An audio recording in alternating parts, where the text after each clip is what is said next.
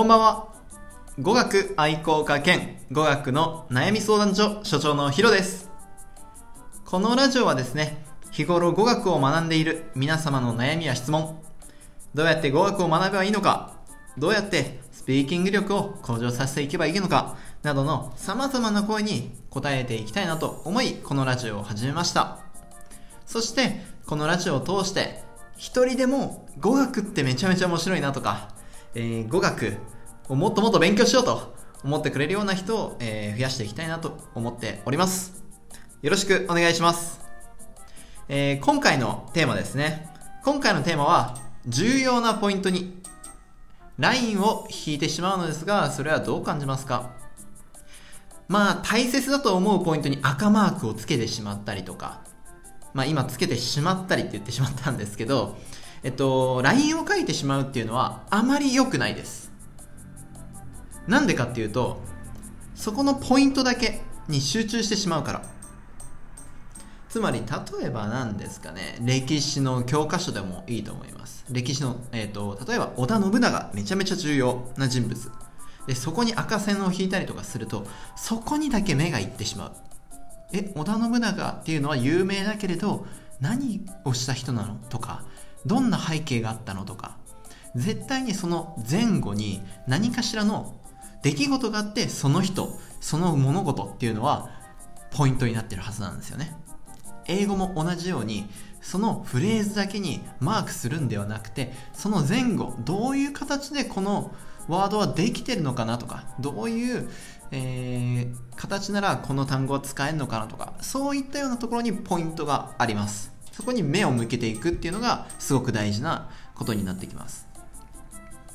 で、えっと、まあそこの対応策というか、今後こうしていった方がいいよっていうポイントがあります。それは、まずそのポイントを見る。まず見ましょう。どんなものがか。で、これはどうやって作られてるのかっていうのを2番目のポイントで考えてみる。で、その後、クイズにしてみる。クイズにしてみて、な、自分でその答えを隠すってことですね。その答えを隠して、あれ、これってどうやって学んでいけばいいん、えー、この答えって何なんだろう考えさせるんですよ。思考させるんですね。脳に対して思考させてあげる。で、脳をどんどんどんどん使ってあげる。で、最終的にそれを自分でクイズにして答えるだけじゃなくて、それはどんなものなのかっていうのを人に伝えていく。テルっていうものはどんなものなのか。例えば何ですかね、えー、speak ってなったら近いワード。例えば人に伝えるときにん？あえー、like a say みたいな。まあ say っていうのと近いよ似ているよっていうのを伝えてあげるだったりとか。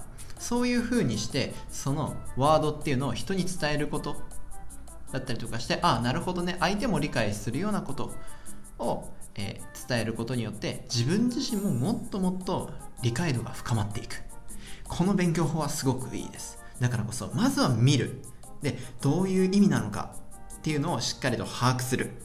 でその後に理解して、えー、あ理解してクイズにしてみる。そこの何なんだろうと。そこの問題っていうのは何なのか、えー、そのフレーズっていうのは何なのかっていうのをハテナにしてみる。で答えができたら人に教えてみるとか。それをプレゼンしてみるとかでもいいですね。あんまり人に会えないとか。そういう時間がないんだったらそういうのもありです。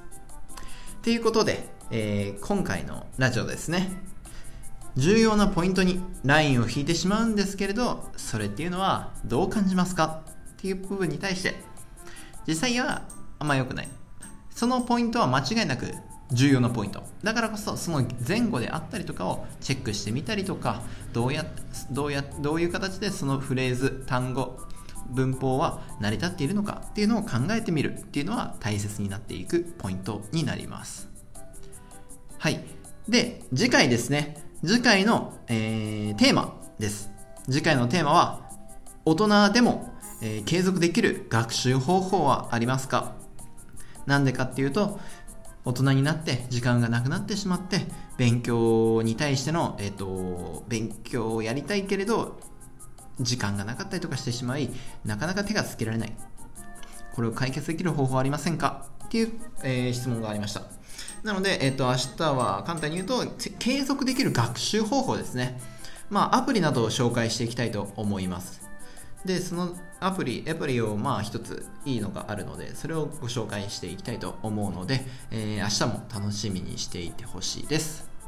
えー、明日も、えー、僕と一緒に語学を楽しんでやっていきましょう。えー、時間がなかったとしても、人、えー、一歩一歩でいいです。一歩一歩進んでいけば、えー、必ず少しずつ振り返った時にできるようになる。過去を振り返った時よりもできるようになってる自分がいますので、そこを、えっ、ー、と、諦めず、どんどんどんどん成長していく、えー、一歩を作っていきましょう。また明日、楽しみに待っていてください。それでは、ありがとうございます。